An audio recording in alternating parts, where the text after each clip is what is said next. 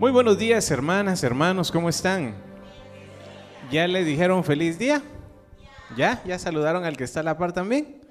Qué bueno. Hoy vamos a compartir un tema muy especial.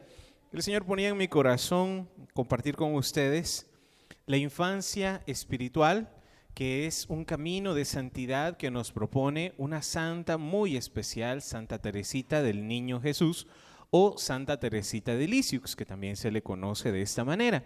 Ella pues eh, decidió amar a Dios desde muy joven, tuvo un llamado del Señor muy, muy joven. Incluso ella va a decir que desde los tres años ella no le negó nada a Dios en su corazón. Ella quiso caminar un camino diferente. Si nosotros vamos a la historia de la iglesia y sobre todo a la historia de los santos, vamos a ver que muchos nos enseñaron un camino eh, diferente cada uno. Por ejemplo, San Francisco nos habló de la pobreza. Vamos a ver a un Santo Domingo de Guzmán con la orden de los predicadores, de la enseñanza y con el rosario. Vamos a ver a un San Juan Bosco con la juventud, con los jóvenes. Un San Juan de la Cruz, una Santa Teresa de Jesús con una vida mística de oración, de contemplación. Santa Teresita de Lisieux también era carmelita y ella pues tenía la escuela, claro, de Santa Teresa, de San Juan de la Cruz, pero ella fue todavía un paso más allá. Si para nosotros es muy importante el llegar al reino de los cielos, ¿verdad que sí? ¿Queremos llegar al cielo? ¿Queremos salvarnos? Miren, no hay un camino más fácil que el de la infancia espiritual que nos habla Santa Teresita del Niño Jesús.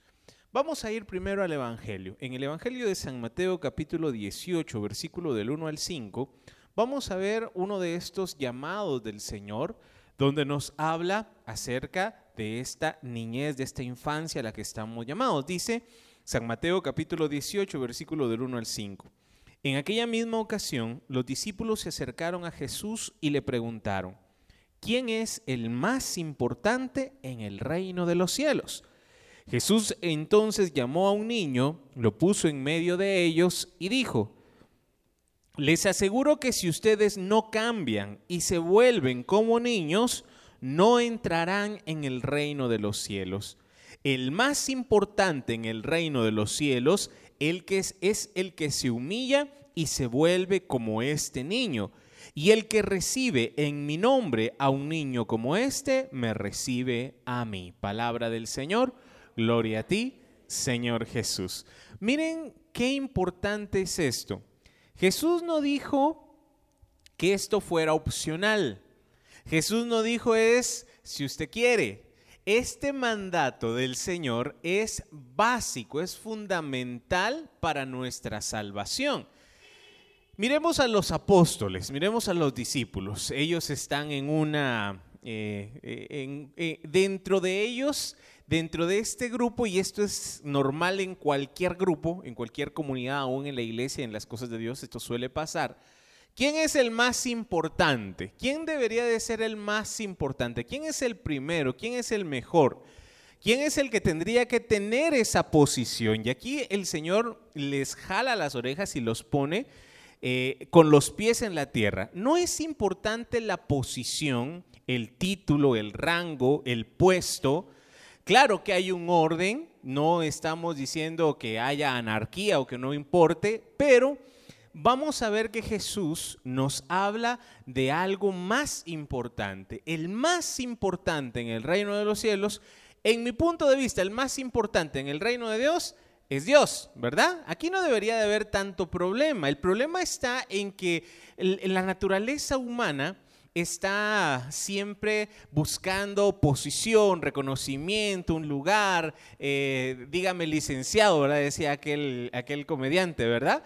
De aquello de que, de que reconozcan mis méritos, mis logros, mis luchas, mi sabiduría, mis dones, mis talentos. Un niño no es así. Un niño no le importa nada de esto. Un niño no se complica la vida, un niño no anda preocupado, no anda angustiado, un niño no quiere ser el más grande, el mejor. Para él todos son iguales, todos son mejores. Para él, él no tiene competencia, rivalidad. Un niño puede estar con otros niños, jugar. Claro, no voy a decir que los niños no tengan defectos, todos tenemos defectos, ¿verdad?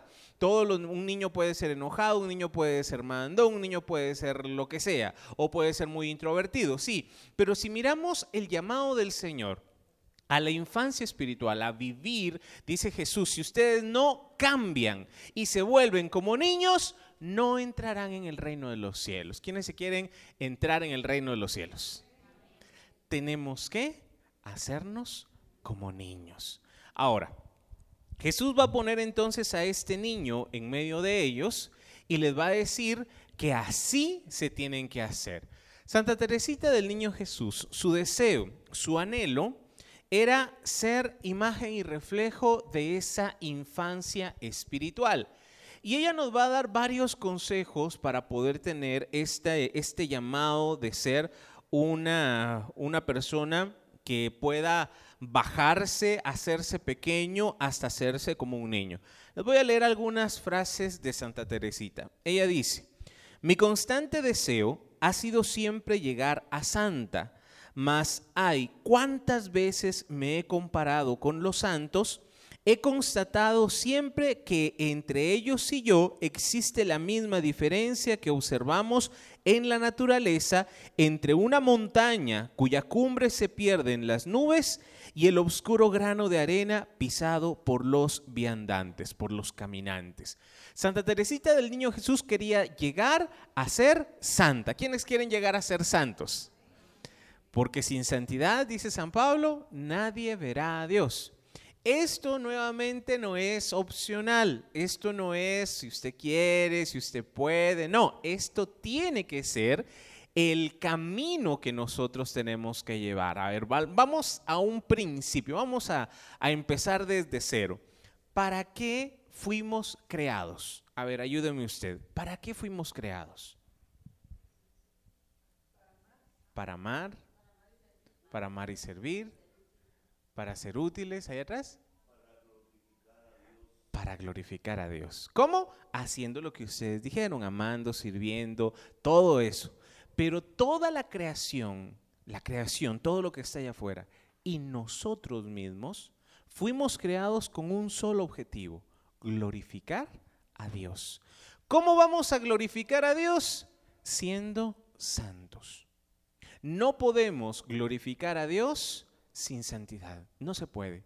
No podemos creer que podamos dar gloria a Dios si nuestras manos están manchadas, si hay pecado dentro de nosotros. El camino que nos llama el Señor es a vivir en santidad. Pero para vivir en esa santidad, dice Santa Teresita, de Lisius, que ella se sentía, si ella se comparaba, si ella se miraba y miraba a los otros santos, los santos eran como una gran montaña y ella se sentía hasta allá abajo como un granito de arena. Lo mismo nos podríamos eh, decir nosotros, si nosotros nos comparamos con aquellos grandes santos fundadores que hicieron milagros, que predicaron, que fundaron obras, Claro, yo comparado con ellos, pues no soy nada. Y está bien, ellos tuvieron su camino, su forma, su carisma, su llamado por el Señor. Pero nosotros también estamos llamados a la santidad. Los que están en los altares, los que están en el listado de los santos, son muy pocos. Son un ejemplo nada más, son un llamado que el Señor nos ha dado. Es más, desde el Papa Juan Pablo II prácticamente se duplicó la cantidad de santos que habían eh, oficiales por la iglesia. El Papa Juan Pablo II quiso hacerlo de esta manera para que nosotros también aspiremos a la santidad. Hay una santa que a mí me gusta mucho la vida de ella, una mujer muy sencilla, Santa Diana, eh, no me recuerdo el apellido, es, es, una santa de nuestros tiempos, incluso todavía viven sus hijos y su esposo, creo que todavía estaba vivo, una santa italiana. ¿Saben por qué fue santificada ella? ¿Por qué fue canonizada? Porque ella, estando embarazada, fue diagnosticada con cáncer y no quiso abortar. llevó su embarazo hasta el final, pudo tener a su hijo y muere, ella muere. Y por salvar la vida de, ese bebé y por su testimonio de vida, ella fue una laica comprometida, ella era doctora, pero aparte de eso pertenecía a una comunidad laical, vivió una vida normal, casada con sus hijos, eh, se conoció con su esposo en un grupo de jóvenes. Esta mujer uno dirá, los santos eran aquellos que, hacían milagros, los santos eran aquellos que fundaron órdenes religiosas, los santos eran aquellos que fueron a convertir un país entero. No, la santidad es un camino al que todos estamos llamados. Y la forma más sencilla, hoy vamos a aprender de Santa Teresita de Lisieux, es la infancia espiritual, el hacernos como niños espirituales. Amén ya nos va a decir Santa Teresita que los actos más pequeños y sencillos, hechos por amor a Dios, pueden darnos un gran nivel de santidad. Amén.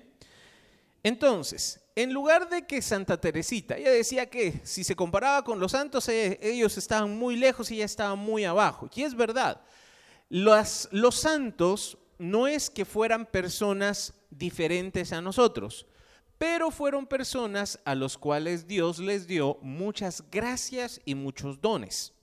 Si yo me comparo con uno de estos santos, claro, yo no tengo los dones y las gracias, pero ¿quién es el que da los dones y las gracias?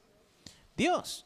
Nosotros somos nada más un recipiente, va a decir San Pablo, somos vasijas de barro, algunos llamados para un uso especial, pero todos somos llamados a tener a Dios en nuestro corazón. Todos somos también llamados a ser templo vivos del Espíritu Santo.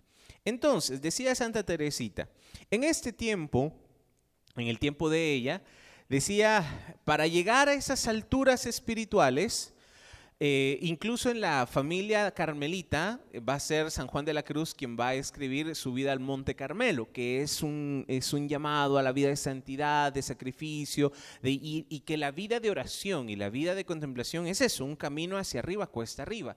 Pero Santa Teresita del Niño Jesús lo va a hacer de una forma más sencilla. Ella va a decir que para llegar a esas alturas espirituales, en lugar de subir una escalera inmensa, hay un elevador.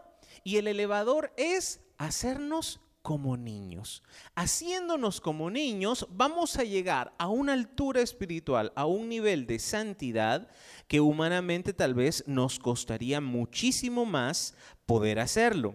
Pero en medio de este caminar y de todo lo que tenemos, tenemos que buscar con todo nuestro corazón agradar a Dios. Amén. Dice Santa Teresita del Niño Jesús que el mayor obstáculo que tiene el alma, que tenemos nosotros, es el desaliento. Esta es una de las estrategias que utiliza el enemigo para hacernos caer. Y sobre todo cuando ya hemos caído.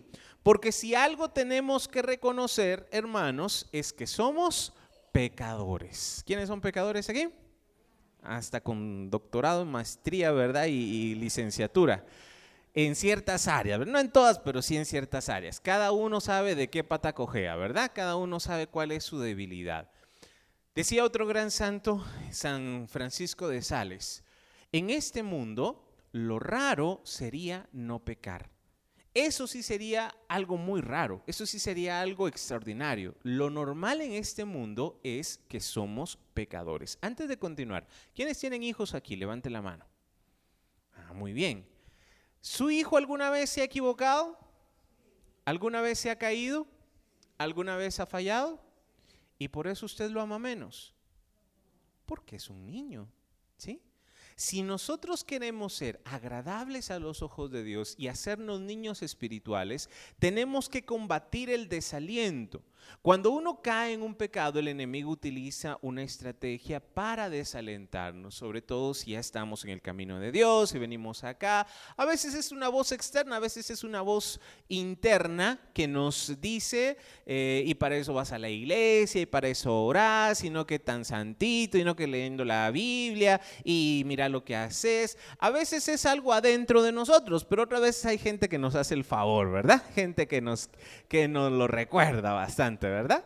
Cuando mira que nosotros nos equivocamos, que fallamos, hermanos, todos vamos a fallar. ¿Sí? Todos, todos tenemos defectos, todos tenemos faltas. una persona que no tenga defectos sería algo muy sospechoso, espiritual. Sobre todo si lo miramos, por ejemplo, en el Evangelio. En el Evangelio hay unas personas que se les llama fariseos, maestros de la ley, gente que, según ellos, estaban muy bien. Gente que, según ellos, hacían todo correcto y hacían todo ritualmente, llevaban la ley a un extremo para que todos vieran que ellos hacían lo correcto. Incluso Jesús va a decir, está bien lo que ellos enseñan, pero no lo que practican porque ellos se sentían mejores que los demás y a los demás los eh, despreciaban, los humillaban, hacían de menos, porque según ellos ellos estaban bien y los demás estaban mal. Para ser niños espirituales tenemos que aprender a combatir el desaliento. El desaliento nos roba fuerza, nos roba ganas. Es más, Santa Teresita del Niño Jesús tiene una frase que seguramente ustedes han escuchado. Para llegar al cielo, la única forma de llegar es cayéndose y volviéndose a levantar. No hay otro camino. Nos vamos a caer. Conste que no estoy dando permiso para pecar, aclaro, ¿verdad? Ni Santa Teresita lo está haciendo. Una aclaración que incluso misma ella hace y la familia carmelita hace es saber discernir bien este camino de infancia espiritual porque tampoco vamos a quedarnos, no, yo así soy y, el Señor así me ama y, y ya. No, no se trata de eso. Es más, el amor que nosotros tenemos nos hace que como niños espirituales querramos agradar a Dios. Usted se ha dado cuenta de los niños pequeños, tratan de cualquier forma de que sus padres los aprecien, los alienten, les aplaudan, les sonrían, van a hacer cualquier cosa con tal de que sus padres se sientan orgullosos de ellos, van a brincar, van a saltar, van a bailar, van a dibujar, van a hacer cualquier cosa y se lo van a llevar y le va a decir, mira lo que hice para ti. Es un niño que quiere que su padre se sienta orgulloso, que se sienta feliz. Lo mismo estamos llamados nosotros a hacer con Dios. Primero, tenemos que combatir el desaliento. Segundo, tenemos que estar conscientes de que siempre tendremos fallas y defectos. Está bien, estamos en un caminar y tenemos que ir mejorando. Sí, tenemos que ir mejorando. Si uno va, por ejemplo, a la confesión, yo no sé si usted alguna vez ha hecho trampa de ir con un sacerdote pero como el sacerdote ya lo conoce, ya sabe quién, no menos el de la parroquia, ¿verdad? Porque él ya, ya sabe dónde vivo, ya sabe mi familia, ya sabe quién soy, nos da pena, ¿verdad? Entonces mejor voy a la otra parroquia, mejor voy a otro lado, mejor voy, espero la penitencial, ¿verdad? Miro al padre que quizás más viejito, ¿verdad? Que casi ni me oiga, con tal de que, que, que no le diga a nadie. No se preocupe, el padre no le va a decir a nadie, ¿sí? No puede decirle a nadie. Segundo, cuando uno va a la confesión, si es con alguien que ya nos conoce y que ya ha escuchado nuestras confesiones, que ya nos ubica, nos va a decir, pero no esto fue lo mismo que confesaste la vez pasada y la vez pasada y la vez pasada.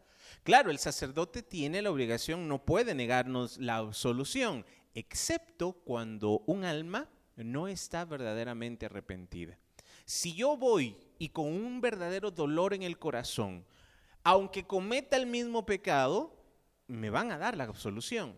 Pero si yo voy con un corazón duro, ya ni me duele, ya, es algo normal, es que así soy yo, entonces no hay un verdadero arrepentimiento y el sacramento no tiene la gracia, no tiene, no, no va a ser efecto en nosotros. ¿Por qué les digo esto? Siempre vamos a pecar. Esto, hermanos, no, no es algo que sea Em, que se nos vaya a quitar. Siempre vamos a pecar. Ahora, mientras el alma más va creciendo en amor y en santidad, va a ir rechazando el pecado, va a odiar el pecado. Un alma que va a caminar en santidad, mientras más crezca en nivel de santidad, menos pecados va a cometer, pero siempre va a cometer pecados. Si uno mira las vidas de los santos, uno dirá, wow, ese santo era casi que perfecto, ¿verdad? Cuando uno mira los cuadros, los pintan así con las manitas, ¿verdad? Con la cabecita así de lado. hincados orando, ¿verdad? Y, y pareciera que son perfectos, pero no es así. A un santo no se le canoniza porque no tenga pecados. Al santo se le declara santo por las virtudes. Incluso se dice a nivel heroico, es decir, que vivió una virtud hasta un nivel más allá de lo normal y esto hace que este santo sea reconocido como santo. Santa Teresa de Jesús, la, gran Santa Teresa de Jesús, doctora de la Iglesia, refundadora con San Juan de la Cruz de los Carmelitas. Hace algún tiempo tuve la oportunidad de leer una biografía de San Juan de la Cruz y la vida de él y de Santa Teresa están intercaladas, están mezcladas. Un libro como este vuelo donde el autor iba relatando desde las primeras etapas todo lo que vivió, todo lo que pasó San Juan y también Santa Teresa. Y también en, otras, eh, en otros escritos y en otras biografías de Santa Teresa se habla de que ella... Sí, era maestra de oración, fundadora de, conventos, refundadora de la orden carmelita, hizo la orden eh, carmelita descalza, eh, un montón de cosas. Pero tenía un carácter como buena española, tenía un carácter, era una persona muy fuerte. Bueno, los españoles de por sí tienen esa característica, ¿verdad? No, no es que sean mala gente, pero sí su carácter es así, es fuerte. Ella tenía un carácter bien fuerte. Les voy a contar una, una anécdota, espero que nadie se me ofenda. No sé si ya la conté aquí, pero solo para que vean. En una ocasión Santa Teresa de Jesús estaba orando en el baño. Sí, estaba haciendo lo que todos hacemos. ser santo no significa que no vaya al baño, ¿verdad? Estaba en el baño y estaba orando. Y el diablo se le aparece y le dice, oye, pero qué falta de respeto. Estás orando en el baño. Y ella le contesta, lo que sale de mi boca es para Dios y lo que sale del otro lado es para ti. El hecho de que ella fuera santa no quiere decir que ella no tenga, como todos nosotros, algún defecto. Algunos se pasan de buenos, unos se pasan de inocentes, unos se pasan, miren, un San eh, Francisco de Sales, que, perdón, San Francisco de Asís, que amó tanto la pobreza, que amó tanto eh, eh, el, el ascetismo, cuentan que en algunas ocasiones cuando él tenía alguna tentación, lo que hacía era quitarse la ropa y saltar entre los rosales. Se, tiraba entre las, entre las plantas con espinas y saltaba con tal de que esto le causara dolor y la tentación pasara. Llegando a los últimos años de su vida, él reconoce que hizo mal que trató demasiado mal a su cuerpo. Recordemos que el cuerpo es templo del Espíritu Santo. Entonces él va a llegar a reconocer que se le pasó la mano. Es decir, el ser santo no quiere decir ser perfecto. El ser santo es trabajar en las virtudes. Y esto es lo que recomienda Santa Teresita de Lisieux. Tenemos que eh, primero estar bien conscientes de que somos pecadores. ¿Sí? Esto no va a cambiar. No es porque tengamos 10, 20, 30, 40 años en la iglesia, no, siempre vamos a ser pecadores. También es para evitarnos desilusiones. Ah, es que tal persona, un sacerdote, un misionero, un padre, eh, eh, yo pensé que él iba a ser diferente. No, no, no se preocupe, no se asustes. Ellos son igual de pecadores que nosotros, son igual de ser humanos que nosotros. No podemos, claro, están llamados a la santidad, nosotros también estamos llamados a la santidad. No se preocupe que alguien cometa un pecado, cometa un error. Esto es algo muy normal. Lo que sí nos dice Santa Teresita del Niño Jesús es que tenemos que aprender a sacar provecho de nuestras caídas. Y miren cómo cambia la cosa. San Pablo lo va a decir con unas palabras bien, eh, que son bien memorables, que seguramente ustedes han escuchado. Donde abundó el pecado, sobreabunda la gracia. Imagínense esto, miren a qué punto llega el camino de la infancia espiritual de Santa Teresita. Si nosotros primero reconocemos que somos pecadores, segundo, le sacamos provecho a esas faltas. Y como son bastantes, pues le sacamos bastante provecho. Es decir, a lo que yo eh, como humano, como ser humano, caigo, en el momento que caigo, me tengo que levantar. Me tengo que parar, no me voy a quedar ahí, no me voy a quedar tirado. Por eso ella decía que hay que combatir el desaliento. No es como aquel que se cayó, pues ahora me revuelco, ¿verdad? No, no se trata de eso. Es, sí, yo me caí, fallé, es que soy un niño espiritual es que un niño se va a caer, es, e, es, algo normal, es algo natural. No es raro que un niño que está aprendiendo a caminar se caiga, eso no es raro. Bueno, de por sí parece que son hechos de hule, ¿verdad? Caen, rebotan y se levantan, ¿verdad? No hay problema. Los niños son así y nosotros espiritualmente también estamos llamados a ser así. Si un niño se cae y usted no le dice nada, el niño se va a levantar y se va a seguir caminando. Ahora, si viene la mamá, son aquellas mamás primerizas, ¿verdad? Sin experiencia. Eh, Ay, mi hijito, ¿qué le pasó? Y lo agarran, lo levantan. El niño se asusta más por la mamá que por la caída, ¿sí? Si usted no le hace, si no, no le hace bulla ni nada, el niño se levanta y sigue caminando. Es algo normal. Espiritualmente lo mismo nos tendría que pasar a nosotros. ¿Qué es lo que hace el enemigo? Uno de los nombres que se le da al enemigo es el acusador de los cristianos. Cuando caemos y cuando fallamos, viene y nos acusa y nos desalienta y trata de meter desánimo en el corazón para que ya no oremos, para que ya no vengamos acá, para que ya no busquemos a Dios. ¿Cuántas personas a veces ni siquiera por sus propios errores, por un hijo, por un esposo, por alguien que cometió un, error de su familia. Ay, no, ya no voy a ir a la iglesia, ¿qué van a decir de mí? Me van a juzgar, me van a criticar. Eso no importa. El llamado que el Señor nos hace es a levantarnos, a seguir, a continuar. Y por eso necesitamos levantarnos inmediatamente. Si nosotros caemos, si nosotros fallamos, el Señor nos perdona. Amén.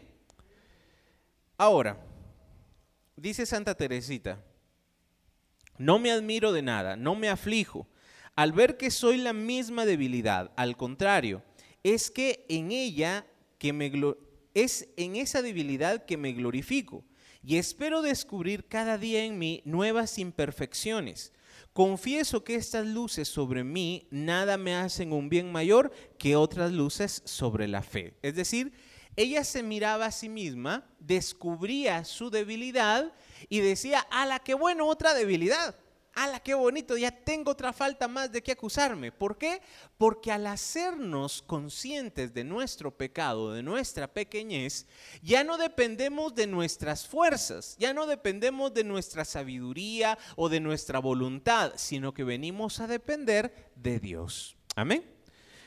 Estas luces, este sabernos pecadores, es algo que nosotros tenemos que luchar todos los días porque el orgullo y la soberbia son de los pecados capitales que nos pueden hacer mucho daño. Un pecado capital, eh, el orgullo es el primero de todos, es, el, primero de toda, la raíz de muchos otros pecados, porque cuando se logra meter en un alma, ya no depende de Dios, ya no es gloria a Dios, ya no es bendito sea Dios, sino que ya es algo eh, que creo que viene de mí o que yo soy o que me pertenece y para nada es cierto. Es más, en las faltas y debilidades es donde Dios puede cambiar nuestra miseria, nuestra pequeñez y hacer algo mucho más grande. San Juan de la Cruz también dice, es cosa cierta que en los planes de Dios las faltas en que permite que caigamos han de servirnos para nuestra santificación y que de nosotros solo depende el saber sacar esa ventaja. No obstante, sucede lo contrario y nuestras faltas, más que por sí mismas, nos perjudican por el mal uso que de ellas hacemos. No son los más santos los que menos faltas cometen, sino los que tienen más alientos, más generosidad, más amor, los que más esfuerzos hacen sobre sí mismos, los que no temen tropezar ni aún caer con tal que puedan avanzar. Dice San Pablo que todo se vuelve en bien para aquellos que aman a Dios. Sí, todo redunda en bien, aún sus mismas faltas y aún algunas veces las faltas más graves. No desalentéis por cualquier falta que cometan. Antes, decidos a vosotros mismos, aunque cayese veinte veces, cien veces cada día, me levantaría cada vez y seguiría mi camino. Al fin, ¿qué importa haber caído en el camino mientras se llegue al término? Dios no lo echará en cara. Para San Juan de la Cruz, este camino de santidad, lo importante es caminar, avanzar, seguir. No es cuántas veces me caí, lo importante es llegar a la meta. No es cuántas faltas cometí. Recordemos que el amor y la misericordia de Dios son tan grandes que Él lo olvida todo, lo perdona todo. Cualquier pecado que nosotros cometamos con tal, con tan solo venir y pedir perdón, el Señor nos perdona. Como seguramente ustedes, como padres de familia, perdonan a sus hijos cuando comete un error. Sí, un hijo puede... Eh, cometer una falta, cometer un pecado, cometer una debilidad, sobre todo porque en el camino las vamos aprendiendo, ¿verdad? Y lo malo es muy fácil aprenderlo. Recuerdo cuando éramos niños con mi hermana, había una vecinita que llegaba ahí a la casa. En mi casa, pues era, es donde mis papás es con muchos árboles, con mucha naturaleza. Y mi infancia fue andar corriendo, andar en bicicleta, andar con los primos, andar con, con todos los que vivíamos ahí, nos juntábamos para jugar. Y en una de estas ocasiones a mi mamá se le perdió un dinero. Vino una niña que andaba por ahí y pues se lo encontró tirado y se lo llevó. Cuando le preguntan a la niña, los papás, dónde encontró el dinero, y ahí se lo encontré tirado. Pero ¿dónde lo encontraste tirado? En el patio de la casa donde vivíamos nosotros, ¿verdad? Entonces, para la niña no era robar porque se lo encontró tirado. ¿Sí? Pero como era en la casa o como eran ahí, obviamente ese dinero era de alguien de ahí. Como niños podemos fallar, como niños podemos caer, pero Dios nos perdona esas faltas. Un niño tiene esa gracia, tiene esa cualidad. Ahora nos dice San Juan de la Cruz que tenemos que saber aprovechar esas caídas, aprovechar esas faltas. Y como son bastantes, yo creo que tenemos bastante que aprovechar, ¿verdad que sí? Otra de las cosas que nos dice Santa Teresita del Niño Jesús es cómo llegar a ser pequeños. Muy fácil, la humildad. Para poder nosotros hacernos niños espirituales, la base de todo camino de santidad va a ser la humildad. Usted mira a San Juan de la Cruz, a Santa Teresa de Jesús, a San Francisco de Asís, todos van a hablar el primer punto, la base para un camino verdadero de santidad va a ser humildad. Sin humildad no podemos pretender crecer en santidad. Tiene que haber humildad. ¿Y cómo? Aceptando las humillaciones de nuestras faltas. Cuando nosotros caemos, em, vuelvo a, a, saber aprovechar nuestras caídas, todos somos pecadores, todos vamos a fallar y eso me hace a mí más humilde porque me doy cuenta de cuánto me hace falta en el camino del Señor. Me doy cuenta que sigo siendo alguien, un niño, comparado con lo que el Señor quiere de mí. Cuando yo veo mi debilidad, cuando yo veo mi falta, me doy cuenta de que necesito de Dios y que tengo que venir a Él y depender de Él.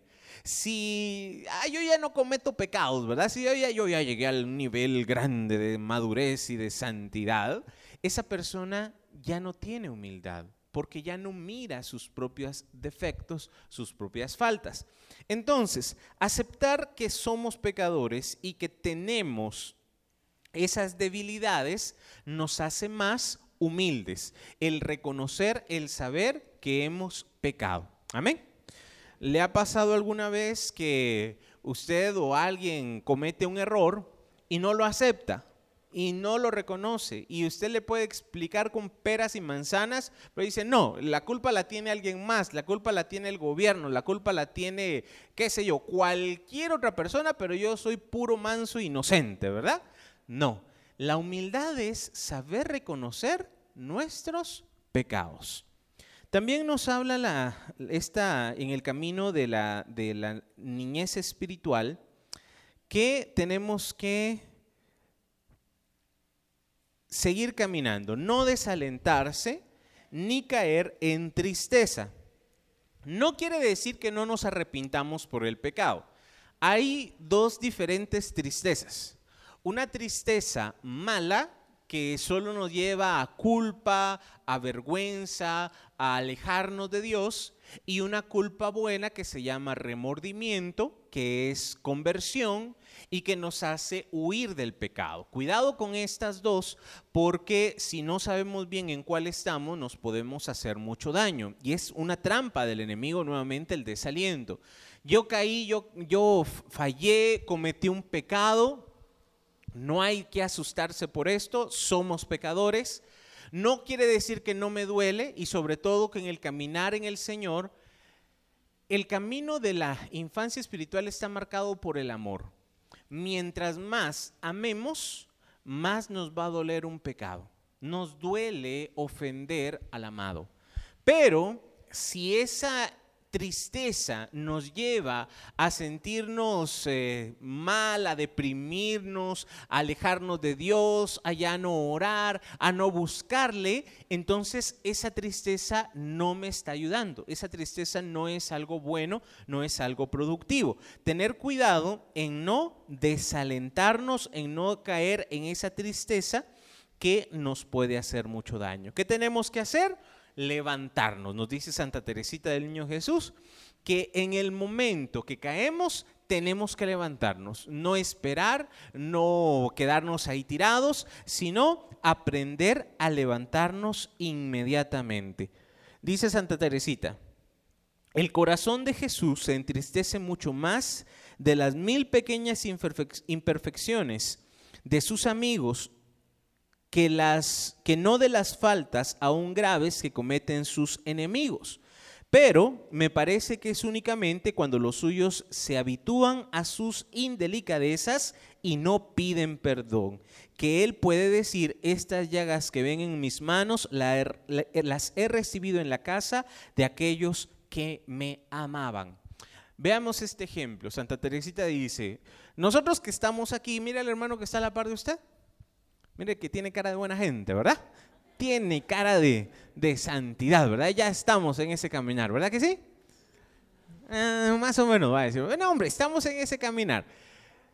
Digamos, los que estamos aquí, los que amamos a Dios, los que venimos acá, nos levantamos más temprano, dejamos la casa un rato, hicimos lo necesario, estamos buscando a Dios de todo corazón, somos los buenos, ¿verdad? ¿Sí o no? Más o menos, pero queremos ser buenos, pues estamos en este caminar. Diferente a los que están, perdón, pero allá afuera, ¿sí? Los que no vienen, los que no buscan, los que no van a, a, misa, los que no van a los sacramentos, los que no van a una comunidad y viven su vida sin Dios, sin preocuparse, sin buscarle, sin nada. Si nos ponemos a comparar, dice Santa, Santa Teresita, ¿qué pecado puede ser más doloroso para Dios? El pecado pequeño de los buenos o el pecado grande de los malos. Dice Santa Teresita que nosotros que estamos en este caminar, aún por las faltas más pequeñas, le causamos más dolor a Dios que los que están afuera con faltas más grandes. ¿Por qué? Porque si nosotros, aún estando en este camino, no nos arrepentimos, no pedimos perdón y nos habituamos a ese pecado, le hacemos más daño a Dios, le, causamos un dolor más grande a Dios.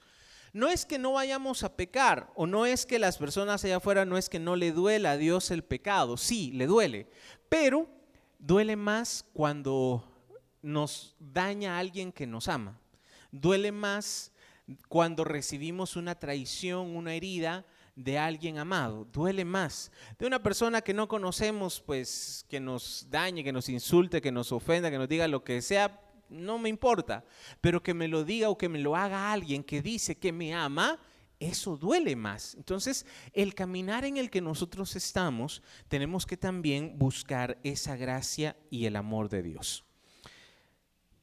Vamos a resumir todo esto en 10 consejos para vivir esta vida espiritual según Santa Teresita del Niño Jesús. Estas van a ser cosas bien prácticas, 10 consejos bien prácticos para poder vivir este camino de la infancia espiritual, sobre todo sin irnos a un extremo que ya pueda ser contraproducente. Primero, hacernos pequeños. Jesús lo va a decir, tenemos que cambiar y hacernos como un pequeño para entrar en el reino de los cielos. Para esto, es el reconocimiento de nuestra pequeñez, de nuestra miseria, de nuestra impotencia, de nuestra debilidad. Hermanos, seamos sinceros, por muy buenos que seamos, no somos la última Coca-Cola del desierto, ¿verdad? No es que seamos, ah, es que yo soy tan bueno, ¿verdad? Yo soy el, el mejor, el que más sabe, el que más puede. No, si tenemos que ser honestos y sinceros delante de Dios, es que debemos hacernos pequeños, nosotros no somos nada. Tenemos que tener conciencia de esto. Segundo, confianza en Dios hasta la astucia, es decir, llegar a confiar en Dios a un nivel tan alto que podamos nosotros alcanzar grandes gracias. Hermanos, si lo hablamos claramente, así miren, más fácil no lo podemos decir. Pretender que nosotros lleguemos al reino de los cielos es algo, créanme, bastante, bastante audaz de nuestra parte. Y saben qué es lo peor, que hay personas que creen que ya se ganaron el derecho que hay personas que creen que ya eh, las puertas se les van a abrir y, ya estuvo. Hermanos, esto es lo más difícil que hay. Y aunque sí, nosotros somos devotos y confiamos en la misericordia de Dios, pero porque la misericordia de Dios nos va a abrir las puertas, no por nosotros mismos. Yo conozco a muchos, ustedes no, ¿verdad? Ustedes ya están curados. Pero conozco a personas que creen porque saben mucho o porque hacen obras buenas, y no es que sea malo hacer obras buenas, pero creen que con criticar, con señalar, con hablar mal o con simplemente con lo que ya están haciendo, ya se ganaron la entrada al reino de los cielos. Mentira. Nadie la tiene asegurada. Si nosotros creemos en la misericordia de Dios y queremos irnos al cielo, tenemos que aprender, como dice Santa Teresita, a confiar hasta la audacia de llegar a la santidad. Hermanos, tenemos que confiar en Dios. Ya dijimos, somos pecadores, somos pequeños, no somos nada, pero Dios lo es todo y Él quiere salvarnos. Amén. Número tres, entero abandono en los brazos del Padre. Como un niño. Miren, un niño no está preocupado por ir a trabajar, porque van a comer, por si ya se pagó la luz, el teléfono, el agua. Al niño no le preocupan estas cosas. No digo que no trabaje, ¿verdad? Aclaro, no digo, ah, entonces usted no se preocupe, no va a pagar la luz porque se la van a cortar. No se trata de eso. Pero sí los niños espirituales es saber confiar nuestra vida en las manos del Padre. Es más, la palabra de Dios nos va a decir que nos preocupemos por el reino de Dios y su justicia y todo lo demás vendrá por añadidura. Número cuatro, esfuerzo personal, levantar continuamente el piececito. Esta es una analogía que hace Santa Teresita del Niño Jesús. Imagínese a un niño que está recién empezando a caminar, que está recién gateando y quiere subir unas escaleras, unas gradas. ¿Alguna vez le ha pasado que sus hijos pequeños quisieran subir las gradas? No pueden, les cuesta, pero aún así lo intentan. Y tal vez les va a costar mucho, pero lo van a intentar y lo van a intentar y lo van a intentar. Claro, la mamá va a llegar corriendo, ¿verdad? Ay, mijito, y lo va a levantar y a veces se va a golpear, se va a caer. Pero el niño no, el niño no entiende esto. El niño no entiende el peligro, no dice que esto es imposible, esto lo veo tan grande. No, el niño lo quiere hacer. Lo mismo nos pide el Señor a nosotros. Hablar de santidad, hablar de salvación, para nosotros sería algo casi imposible, pero aún así lo vamos a intentar. Aún así, por muy difícil que parezca, dice Santa Teresita del Niño Jesús, levantemos el piecito y trabajemos. Hagamos todo lo que podamos por alcanzar esa santidad a la que estamos siendo llamados. Amén. Número 5, todo por amor. Esto es algo fundamental para Santa Teresita. Si queremos ser santos, tenemos que practicar las virtudes. Por definición, virtud es algo bueno, es algo que tiene un valor positivo. Pero dice San Pablo, 1 Corintios 13, si aún hiciera cualquier cosa, hablara lenguas o, o supiera todo o entregara mi vida en sacrificio. Pero si no lo hago por amor, no soy nada. Santa Teresita va a decir también que esta es la base. Tenemos que hacerlo todo por amor. El esfuerzo que hagamos, el intento que hacemos, aún la cosa más sencilla, si lo hacemos por amor a Jesús, eso nos va a traer una gran virtud. ¿Cómo se llama una persona que no cree en Dios, pero que es muy generosa y que hace muchas obras de caridad? ¿Usted sabe cómo se le llama?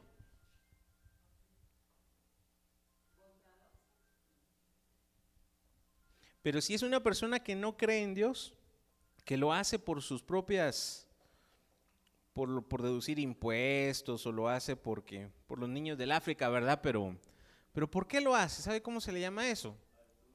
Altruismo, muy bien. Y no tiene nada que ver con Dios.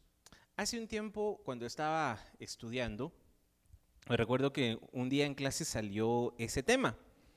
Y estaba platicando con dos hermanas, con dos eh, compañeras que estaban ahí, y salió esa pregunta, ¿será que Dios va a tomar en cuenta lo que una persona haga por otra, pero que no cree en Dios? Y yo les dije, no, para mí no, y es lo que la iglesia enseña. Una persona puede ser muy bondadosa, muy generosa, puede dar millones si usted quiere, para los niños del África, para lo que sea, pero si no lo hace por amor a Dios, no tiene mérito alguno. No es que se vaya a ganar el cielo. Ya casi me linchaban ustedes. No, pero ¿cómo vas a creer? Yo conozco personas que no creen en Dios, que son mejores que cristianos, que son mejores que usted. Sí, pero ¿por qué? Aquí vamos a algo que a veces se nos olvida, que es la intención del corazón. ¿Cuáles son nuestras intenciones verdaderas? Y eso solamente lo sabe Dios. Miren que eso es algo muy difícil de juzgar, muy, muy, difícil de ver. Muchas personas hacen cosas, pero ¿por qué las hacen? Puede ser alguien que se pare aquí al frente, pero solo para que lo aplauden, para que le digan qué bonito habla, ¿verdad? Para que lo adoren un ratito, ¿verdad? Para que esté allá afuera. ¿Cómo saber qué es lo que esa persona está haciendo? ¿Cómo saber qué es lo que lo motiva? El motivo que debe de impulsar todas nuestras acciones, dice Santa Teresita de Jesús, es el amor. Cuando lo hacemos por amor, va a tener un gran mérito. Miren cuánto amó Santa Teresita del Niño Jesús, que ella hubiera querido ser sacerdote, ella hubiera querido ser misionero, ella quería salvar almas, pero ella era una monjita de claustro. Entonces toma este compromiso de orar por los sacerdotes, por seminaristas, por misioneros, al punto que ella llega a ser patrona de las misiones. La iglesia la declara patrona de las misiones. Tal vez ella no fue sacerdote, pero ella en su corazón llevaba a todos ellos. Número 6. Dice Santa Teresita, las flores del sacrificio y del amor. ¿Queremos llegar a la santidad? Tenemos que probar nuestra fe con obras. Esto la palabra nos lo va a decir en la carta de Santiago. Una fe sin obras es una fe muerta. Pero ¿cómo lo vamos a hacer? Dice Santa Teresita, en las cosas pequeñas y sencillas. Ella aconsejaba practicar las virtudes, sí, pero no solamente las grandes, no solamente las que se miran, sino las mortificaciones que puedan quebrar nuestra voluntad. ¿Alguna vez a usted le han pedido hacer algo que no quiere hacer? A mí cada rato. Y cuesta, cuesta decir que sí. Muchas veces se requiere morir a uno mismo, morir a, mi forma de pensar o a mi forma de, ver las cosas. En ese sacrificio podemos agradar mucho al Señor. También nos dice Santa Teresita, con las cosas no buscadas, es decir, las cosas que se nos presentan en el día a día, las contingencias de la vida, los problemas en la familia o en la comunidad, las cosas que pasan a nuestro alrededor. ¿Alguna vez a usted le ha pasado algo malo que usted no, no esperaba recibir? Creo que todos, ¿verdad? A todos nos pasa. Pero cómo vivimos y cómo enfrentamos esas cosas, le podemos sacar un provecho, dice Santa Teresita. Número tres, aceptando generosamente todas estas cosas por amor. Y aquí es donde llega la virtud a un grado de heroísmo. Que alguien me insulte o que salga un problema, que salga una debilidad o que pase algo inesperado y una persona lo reciba con alegría, eso ya es de santos. Eso ya es, eso ya es nivel avanzado. ¿Qué pasa? ¿Cuál es nuestra reacción cuando no pasan las cosas como nosotros queremos? Cuando salen problemas, cuando salen dificultades, nos enojamos, rematamos con el primero que se nos ponga enfrente, ¿verdad? Escóndanse todos en la casa porque nos caímos, nos pasó algo, nos, eh, nos equivocamos y al, no estamos viendo quién tuvo la culpa, sino quién nos la paga. Dice Santa Teresita, en esas cosas pequeñas, sabiéndolas aceptar por amor, podemos sacar un gran fruto. También nos dice en los actos ocultos, es decir, en las cosas que nadie sabe que nosotros estamos haciendo. Y aquí, miren, el orgullo y la soberbia a veces nos juegan mal en este sentido. Una persona puede ser muy humilde, pero en el momento en que lo dice delante de los demás, ya perdió el fruto. ¿sí? No es que no sea bueno ser humilde, el problema es, mírenme qué humilde soy, ¿verdad? Destellos de humildad.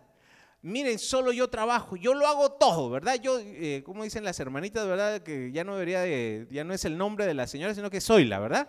Soy la que barre, soy la que plancha, soy la que cocina, yo lo hago todo en la casa. Y tienen razón, yo no digo que no, pero miren cuánta gracia y cuánto bien podemos tener en el alma cuando hacemos algo a escondidas sin que nadie lo vaya a saber, sin que nadie se vaya a enterar, sin llamar a los medios, ¿verdad? Sin que qué va a decir la prensa y los paparazzis. No, hay cosas que podemos hacer muy bien a escondidas y que solo Dios lo sabe. Es más, en el Evangelio nos va a decir que en el cielo tendremos nuestra recompensa. Amén. Número siete, no negar nada a Dios. Les decía que Santa Teresita del Niño Jesús, desde la edad de tres años, ella tomó conciencia de Dios y ella dice que todo lo que Dios le pidió, ella se lo dio. Ahora, ¿qué nos pide el Señor a nosotros? Ah, aquí entramos en otro problema. Este podría ser otro tema que podríamos tratar por muchas horas, conocer la voluntad de Dios. Muy fácil. Hay dos formas, podríamos decir, eh, más prácticas, una ordinaria y una extraordinaria. La forma ordinaria está aquí. Miren, muy facilito y muy sencillo. Si alguna vez usted le ha dicho, Señor, ¿qué quieres que haga? Señor, ¿a qué quieres, a qué me estás llamando? ¿Qué quieres de mí? Muy fácil, lea esto. ¿Sí? Lea esto. Y va, va a encontrar, le aseguro que va a encontrar que Dios le va a decir y le va a hablar al corazón y le va a mostrar claramente qué es lo que usted debe de hacer. No todos estamos llamados de la misma manera. Hay unos que son a diferentes áreas, diferentes formas, pero sí todos, a todos nos habla Dios acá. Y la forma extraordinaria, claro que el Señor lo puede hacer en la oración, una revelación personal, una visión, un sueño, un llamado, una, eh, una profecía. Claro que sí, los dones existen, pero esto es ya en el orden extraordinario, esto ya es algo sobrenatural. Si usted va a la palabra de Dios, le aseguro que ahí va a encontrar lo que el Señor le está pidiendo a usted. Amén. Número 8 celo sacerdotal de las almas. Les comentaba que Santa Teresita, ella hubiera querido salir a misionar, ella hubiera querido salir y, predicar. Es más, ella quería ser sacerdote. Y no es que, que, ella fuera de las revolucionarias loquitas que andan ahora diciendo que quieren ser sacerdotes. La iglesia dijo que no se puede. Y no es nada en contra de las mujeres, simplemente es un ministerio que Jesús ordenó a los hombres. Y dice la iglesia, nosotros no podemos cambiar eso. Ahora también hay ministros y ministras, ya, ya, ya, ya podríamos decir, ya hay algo, ¿verdad? Pero no se trata de que ella quería ser ordenada sacerdote, no, ella sabía que no se podía, pero ella amaba tanto a Dios y a las almas que ella quería llevar a Jesús y dar a Jesús en la comunión, pero ella no podía. Entonces lo que hace es tener un celo sacerdotal por las almas, orar por los sacerdotes, llevarlos en su oración, orar por ellos. Y ella tenía ese anhelo, incluso por misioneros y por muchas naciones donde la palabra de Dios se estaba llevando. Esa eh, fue la misión que ella llevó. Número nueve, la sencillez y la paz del alma. Si hay algo que podemos ver sobre todo en los santos, es que los santos tienen algo diferente, paz, una bondad. Son almas pacíficas, humildes de corazón, bondadosas, tranquilas, fáciles de contentar. Un alma que ha crecido en santidad es un alma, decimos, un pan de Dios, es un alma buena, amable, generosa. Y claro, no digo que no tengamos nuestro carácter o que no tengamos nuestra forma de ser, sí, pero yo lo he podido ver en personas que ya tienen un alto grado de santidad. Puede que en su vida hayan sido quizás de carácter fuerte o enojadas o proyecten una apariencia así, pero en la medida que van creciendo en santidad, el alma se va transformando. ¿Usted conoce alguna persona que ya esté en el camino de la santidad? ¿No conoce a nadie? Yo conozco un par, conocí a algunos que, ya no están aquí y, y conozco todavía algunos. No es que sean almas perfectas o que no tengan defectos, vuelvo al inicio, todos tenemos defectos, pero cuando un alma se vuelve como un niño espiritual, un niño sí, puede ser que se enoje en un ratito, puede ser que haga berrinche, pero en los cinco minutos ya está bien, ya está feliz. Un niño, sobre todo si está bien, bien, bien educado, bien, bien guiado, un niño va a ser generoso, va a ser amable, va a ser bondadoso, va a ser generoso. Aunque humanamente, sí, todos tenemos pecados, pero mientras el alma más va creciendo, vamos a ver que el alma también se va transformando, nuestro corazón se va transformando en amor. Y número 10, según Santa Teresita del Niño Jesús, para vivir la niñez espiritual, tenemos que ser víctimas del amor. Esto es un tema también bien complicado y bien profundo porque hubieron muchas almas de grandes santos que se hicieron víctimas por amor. Por ejemplo, Santa Faustina fue víctima de amor. Eh, Santa Teresita del Niño Jesús, ella pues sí, fue monjita, fue de, un convento de clausura, pero tenía una salud muy frágil. Ella sufrió mucho, vivió mucho dolor. Es más, a ella no le permitían ayunar. Ella quería ayunar, pero no le permitían ayunar por su salud. Incluso ella muere por no decir que estaba gravemente enferma, sus, no, no, no le pudieron controlar la enfermedad, creo que bronquitis fue al final lo que le dio, y ella termina muriendo. No es que, usted diga, entonces no me voy a quejar y no voy a ir al médico. No, vuelvo, no, no, no nos desviemos. Ser víctimas de amor, según Santa Teresita del Niño Jesús, es sufrir por amor a las almas. Aceptar los sufrimientos que vengan por amor. ¿Saben que Santa Teresita del Niño Jesús llegó a decir que ella no huiría ni un día de purgatorio por amor a las almas? A veces nosotros, incluso aquí, yo mismo lo he dicho, le huimos al sufrimiento, queremos llegar al reino de los cielos, no queremos pasar por el purgatorio, porque el purgatorio es dolor, es sufrimiento. Pero las almas víctimas de amor, incluso Santa Faustina, el Señor le pregunta, ¿qué prefieres? ¿Un día en el purgatorio o mucho sufrimiento en la tierra? Y ella le responde, Santa Faustina le dice a Jesús, las dos cosas. Quiero sufrir mucho aquí en la tierra y el tiempo que tú quieras en el purgatorio. ¿Por qué? Por amor a las almas. Y miren, nos falta mucho en santidad, nos falta muchísimo. La mayoría de nosotros le huimos al sufrimiento, no aguantamos nada, menos por amor a las almas. Nos quejamos, nos deprimimos, nos, nos hacemos víctimas, venimos a Dios, mucha de nuestra oración, sí, nosotros oramos por sanidad, hacemos tardes de sanación, desayunos de sanación, porque Dios quiere sanarnos. Pero cuando hay cosas que no pasan, eh, tormentos que no se acaban, ya pasamos a un nivel que va más profundo que una sola enfermedad, ya puede que sea una cruz o una espina, como le decía Pablo, que es para nuestra santificación, hacernos víctimas de amor. Así que cuando venga un dolor o un sufrimiento, recordemos que el Señor, si lo permite, es porque en sus planes todo es perfecto. Amén. Como niños, miren, el niño no está preocupado si el papá tiene o no tiene trabajo, si, si hay o no hay dinero, al niño no le preocupa cuánto hay en el banco, al niño no le, no le preocupa qué va a haber de comer. El niño confía en que sus padres le van a dar lo que necesita.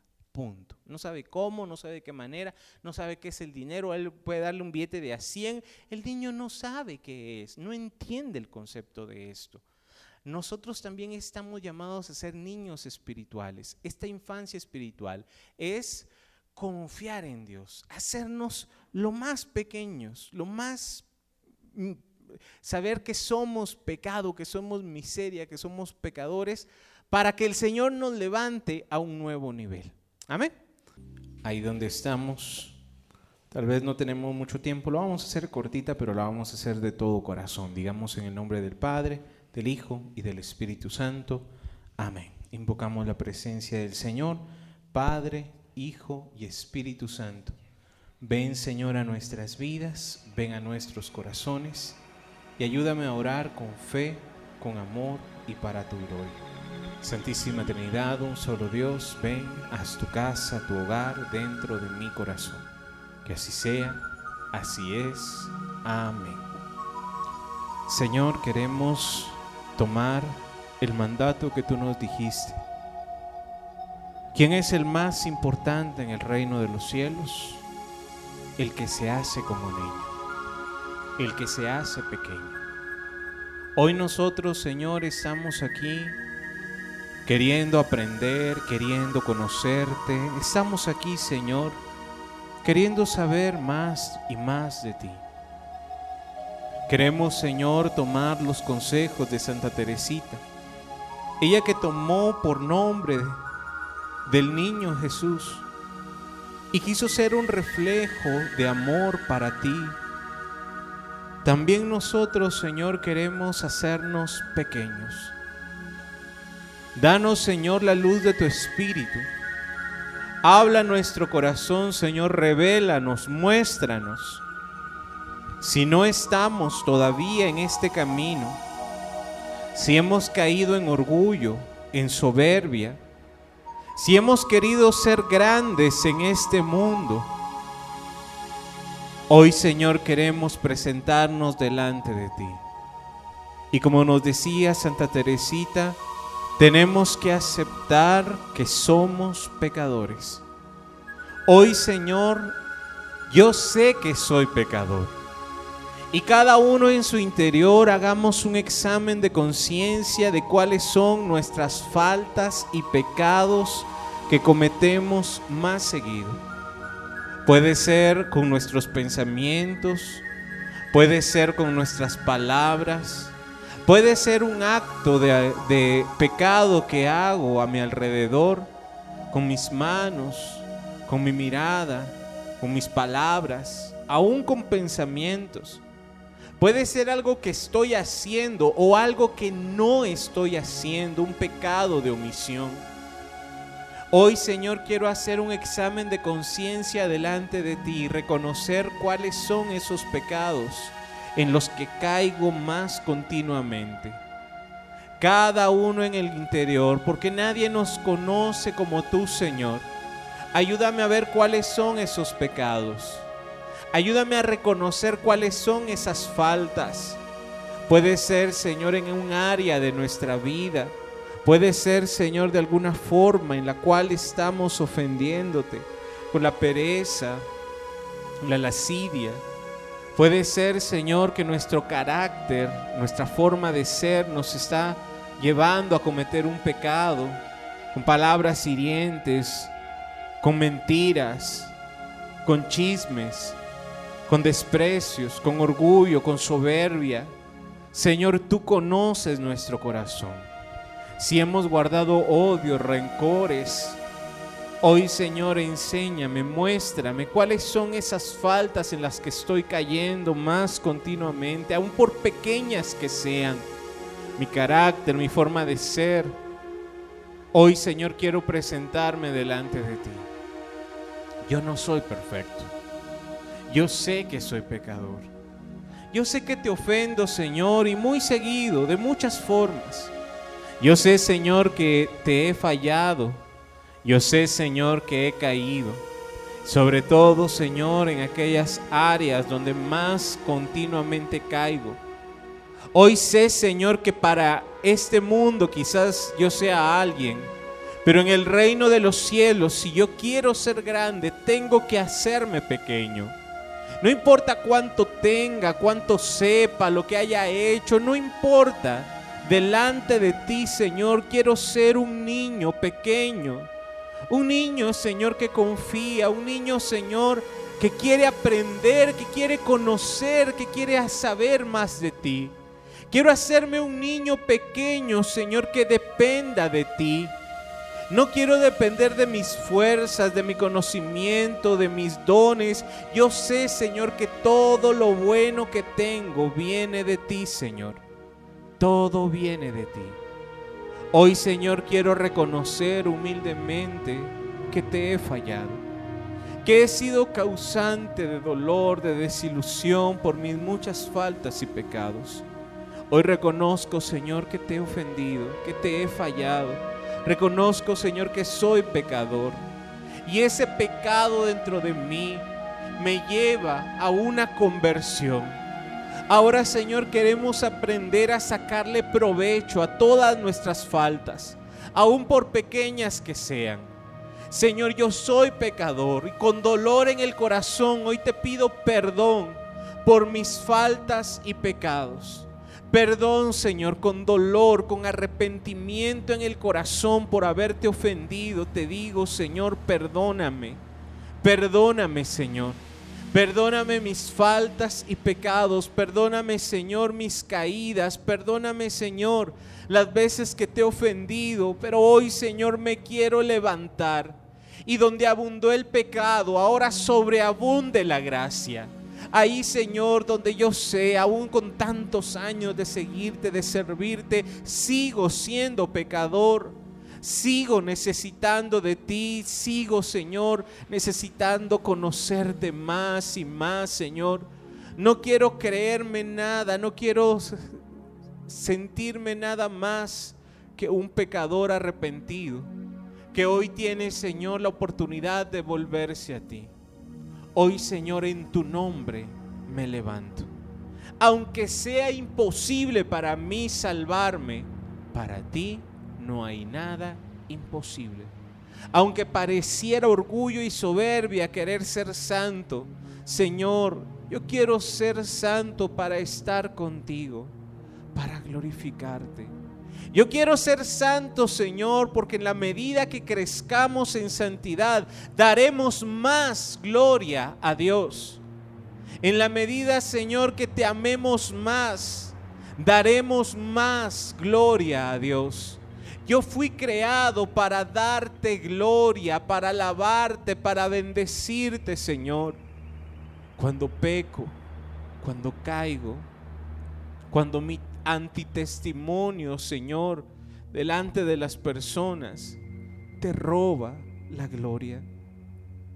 ¿Cuántas personas se han herido, se han lastimado en las cosas de Dios por nuestra culpa, por nuestros pecados, por nuestras faltas? ¿Cuántas personas hablan mal de la iglesia, hablan mal de Jesús? Por nosotros los católicos, por no dar un testimonio. Pero hoy, Señor, quiero seguir el camino de la niñez espiritual y hacerme pequeño. Señor, yo soy un niño que cree en ti, que espera en ti. Yo no entiendo, yo no sé cómo va a ser posible, pero Señor, yo creo en ti. Yo espero en ti. Yo creo en ti. Yo espero en ti. Mis cargas, mis preocupaciones, todo eso que traigo en el corazón, hoy Señor lo pongo en tus manos. Yo creo en ti. Yo creo en ti, Señor. Para mí es imposible salvarme, pero tú moriste en la cruz para perdonar mis pecados. Yo creo en ti, Señor. Yo espero en ti. Espero en tu amor. Hoy, Señor, confío que soy un niño queriendo subir esa escalera. Tal vez sea imposible para mí, pero seguiré intentando, seguiré luchando en las cosas más pequeñas, en las cosas más sencillas, en mi casa, en mi familia, negándome a mí mismo, negando mi orgullo, mi soberbia, crucificándolas con Cristo, haciendo aquello que no quiero hacer, aceptando esas cosas que pasan y que quieren robarme la paz teniendo una actitud diferente ante las pruebas y problemas, Señor, yo soy un niño que quiere estar contigo. Yo solo soy un niño que quiere estar contigo, Señor, que quiere abrazarte, que quiere sentir tu presencia, Señor. Yo solo quiero estar contigo. Yo soy un niño que quiere ser abrazado, que quiere ser resguardado por su Padre y todo lo que haga sea para tu gloria. Y todo lo haga por amor, por amor a ti, por amor a las almas. Y todo lo que haga, Señor, sea agradable a ti, porque lo hice con amor. Hoy, Señor, me pongo en tus manos y confiando en ti. Hoy, Señor, confío, creo, espero y sé, Señor, que tú me amas y que tú, Señor, estás haciendo algo grande. Como dice la palabra de Dios, todo pasa para bien de los que aman al Señor. Aunque en este momento no lo entienda, aunque en este momento no lo comprenda, aún esa debilidad, aún ese pecado, Dios puede sacar algo bueno de esa enfermedad, de ese problema, de esa carencia. Dios puede sacar algo bueno. Todo pasa para bien de los que aman al Señor. Hoy, Señor, yo quiero aferrarme a esta promesa y ser un niño que confía, que espera, que cree, que sabe que su Padre le cuida, le ama y que tú, Señor, nos levantarás y nos llevarás a esas alturas espirituales por amor no porque yo sea algo más, no por orgullo, no por soberbia, sino solo por amor. Hoy Señor yo creo que tú estás aquí, que tú me amas, que tu amor Señor nos está tomando, que tu amor Señor nos está resguardando, Señor, tu amor, tu misericordia nos tienen siempre en tu corazón. Nosotros somos tus hijos, Señor. Somos tus hijos y tú nos amas. Hoy nosotros también te amamos. Hoy nosotros también, Señor, hemos recibido, hemos escuchado tu voz y ahora como niños pequeños, como dice el Salmo, con la alabanza de los pequeños, de los niños pequeños, el Señor construye ciudades. Hoy nosotros, Señor, queremos alabarte. Hoy nosotros, Señor, queremos bendecirte. Queremos decirte, Señor, gracias, gracias, gracias. Gracias, Señor, te alabamos te bendecimos, te glorificamos. Levanta tus manos, abre tus labios, como un niño pequeño que a veces ni siquiera sabe decir palabras, Señor. Con esos sonidos inenarrables de tu espíritu te alabamos, te bendecimos, te adoramos. Gracias, gracias, gracias. Gloria, gloria, gloria. Hoy, Señor, vengo confiado en ti confiado en tu amor, no en mis fuerzas, no en mis dones, no en mis capacidades. Hoy Señor yo me hago un niño pequeño. Hoy Señor yo creo que tú eres el más importante en el reino de los cielos. Y yo quiero ser ese niño Señor que pueda entrar ahí, que pueda llegar ahí, recibir tus bendiciones por amor. Señor, gracias, gracias, gracias. Gloria, gloria, gloria a ti Señor. Te alabamos, te bendecimos decimos, te glorificamos, te adoramos, Señor. Gloria, gloria, gloria a ti, Señor. Arabasanda, arabasai. Uranda, arabasanda. Te amo, Señor. Te alabo, Señor. Te bendigo con todo mi corazón. Gracias, Señor. Gloria a ti, Señor. Recibe la alabanza de tus hijos. Recibe, Señor, nuestra adoración. Hoy reconocemos, sí, somos pecadores, tenemos muchas faltas, pero aún así tú me amas, Señor. Aún así tú me llamas a estar contigo, tú me amas, tú me abrazas como un Padre bueno, suples mis necesidades, porque tú, Señor, nos amas con amor eterno.